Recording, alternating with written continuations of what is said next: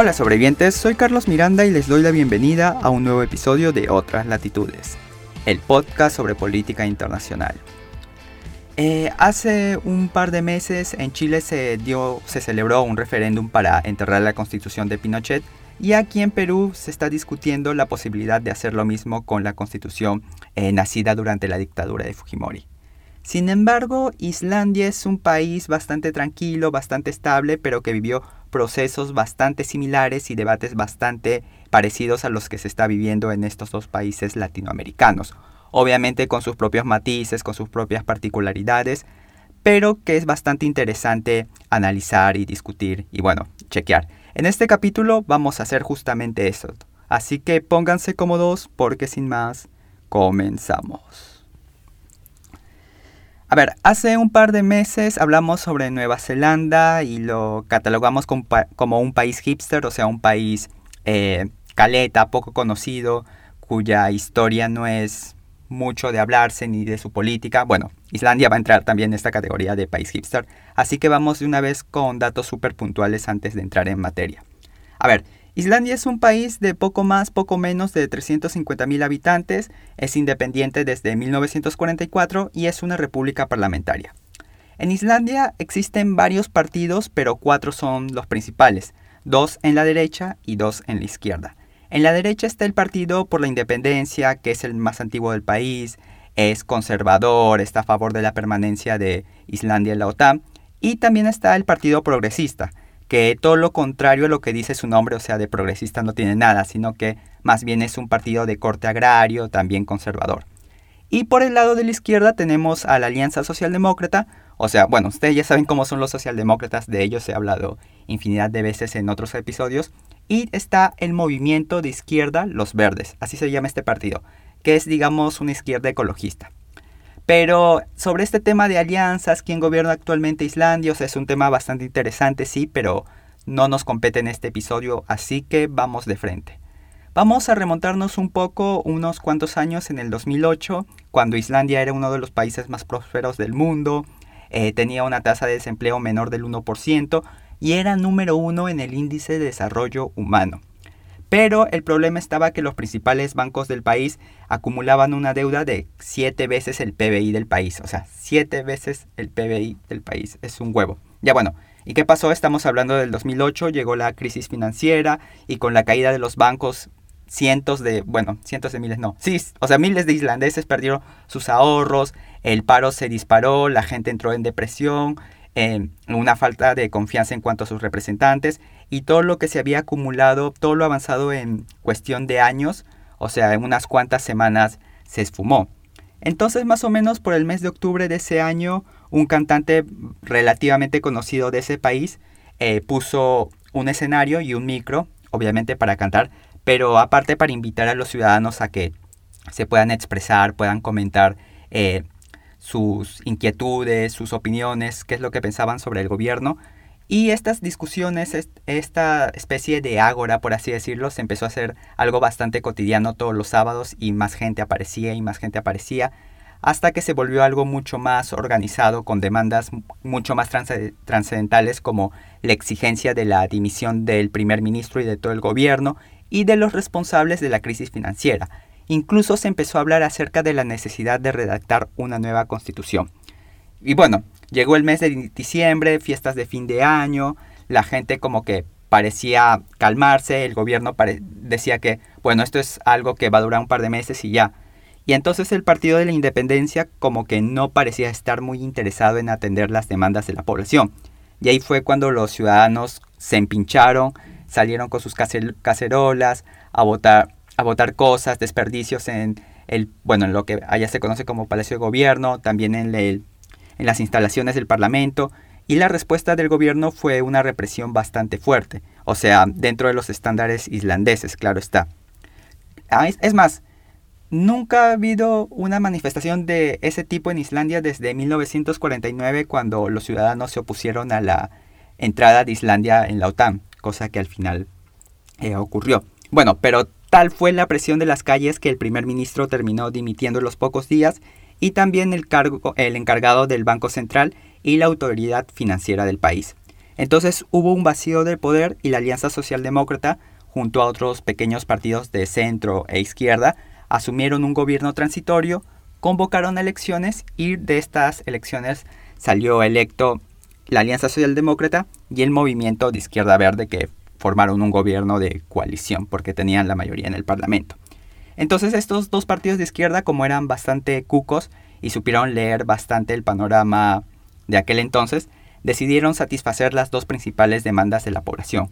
Uno, eh, convocaron a un referéndum para que los islandeses decidieran si el gobierno debía rescatar a los bancos o no, cosa que al final eh, por mayoría se decidió de que no, que no los rescaten.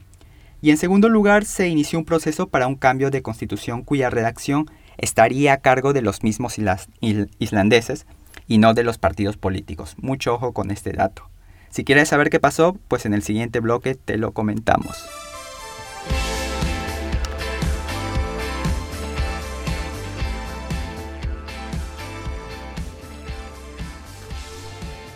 Hola sobrevivientes, soy Carlos Miranda y les doy la bienvenida al segundo y último bloque de Otras Latitudes. Bueno, nos quedamos que el gobierno de izquierdas inició un proceso para cambiar la constitución de 1944 y que sería redactado por la ciudadanía. Mucho ojo, fue redactado esta constitución por los ciudadanos, no por los partidos políticos. O sea, sé que ya lo he repetido, pero necesito que se graben esto. Bueno, entonces, ¿qué pasó? Se eligió aleatoriamente a mil personas para que conformaran un foro nacional encargado de recibir y discutir las propuestas para la nueva constitución. Entonces, digamos que los ciudadanos fueron escogidos tomando en cuenta eh, cuotas de género, de edad, de lugar de residencia. Y obviamente no es que estas discusiones fueran en un lugar cerrado donde mil, ochocientas o quinientas personas ahí gritaban todo anárquico, sino que se dividieron por mesas y en cada mesa se tocaba un eje temático y se sentaban ahí cerca de 10 personas. Claro que cada sesión era eh, orientada por especialistas que se encargaban de anotar los diferentes aportes. Una vez terminada esta primera etapa, en noviembre del 2010 se celebran elecciones para elegir a los 25 representantes que conformarían la Asamblea Constituyente. A pesar de la emoción, o sea, de que la gente estaba empilada y todo lo demás, solo participó el 37% del electorado lo que dio alas al Partido de la Independencia para cuestionar la legitimidad del proceso. Incluso varios miembros de este partido se tuvieron la desfachatez de recurrir al Tribunal Constitucional y el Tribunal Constitucional se terminó bajando la Asamblea, más que todo por temas eh, técnicos, pero obviamente hubo intereses políticos detrás porque varios miembros del Tribunal Constitucional fueron elegidos por el Partido de la Independencia que gobernó Islandia durante 18 años o bueno, durante los 18 años previos. Entonces la izquierda en el Parlamento aprovechó su mayoría para volver a llamar a esos 25 representantes y crear un Consejo Constitucional. ¿Para qué? Para escribir la Constitución. O sea, lo mismo que la Asamblea Constituyente, pero con otro nombre. O sea, le dieron la vuelta a lo que había hecho el tribunal. Entonces se escribió la nueva Carta Magna tomando como base los diferentes aportes del Foro Nacional. Eh, tengo que resaltar de que este proceso fue bastante participativo porque los 25 representantes constantemente estaban informando, o sea, utilizaron mucho el Internet, las redes sociales como Facebook, Twitter para dar cuenta de los avances y recibir diferentes aportes y, digamos, entrar en una discusión bastante constructiva con eh, los ciudadanos que deseaban participar. Bueno, al final se termina de redactar la constitución y se celebra un referéndum para aprobarla que termina siendo aprobada con el 67% de los votos. Sin embargo, nuevamente la participación fue muy poca, o sea, el 49%. Y además habían dos pequeñas trabas. La primera es que el Parlamento tenía que darle ciertos retoques a algunos puntos que eran considerados muy difusos y el mismo Parlamento tenía que aprobar la nueva Carta Magna.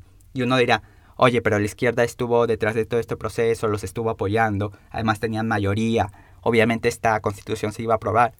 Eh, sí, el problema es que ya habían pasado como tres años, la gente ya como que estaba en otra, la economía se estaba recuperando rápidamente y la oposición además, la oposición de derecha empezó a hacer la larga, o sea, a meter un montón de peros, peros.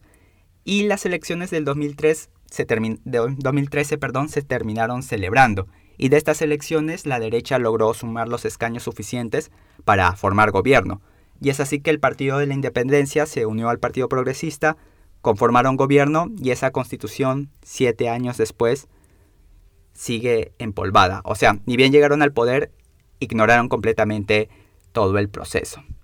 Ahora, ¿qué lecciones nos deja esta constitución que era bastante participativa, una constitución muy progresista, dicho sea paso, porque hablaba sobre el tema eh, de constante fiscalización a las entidades del Estado, que el Parlamento debía tener más control, que el Estado debía nacionalizar los recursos que no estuvieran en manos privadas, que se debía defender a los animales, a los más vulnerables, o sea, en fin. Eh, sí, o sea, digamos que una constitución con estas características obviamente nace de el interés de la población de participar, de recibir sus diferentes aportes según la problemática del lugar de donde viven y de sus propias sensibilidades. Eh, digamos que eso es lo positivo. Lo negativo, creo yo, y esto tal vez a varios no les va a gustar lo que voy a decir, es que no se incluyó a los partidos políticos. Oye, Carlos, ¿cómo vas a decir eso? Los partidos políticos aquí en Perú y en Chile y en Islandia están cochinos, son corruptos, que no sé qué, que las constituciones deberían armarla los pueblos originarios, los sindicatos, los gremios estudiantiles, eh, campesinos, trabajadores, o sea, Sí, o sea, yo estoy totalmente de acuerdo con ustedes. Yo también creo que estos deberían ser los actores eh, sociales que escriban una constitución y no necesariamente los partidos políticos que están súper deslegitimados.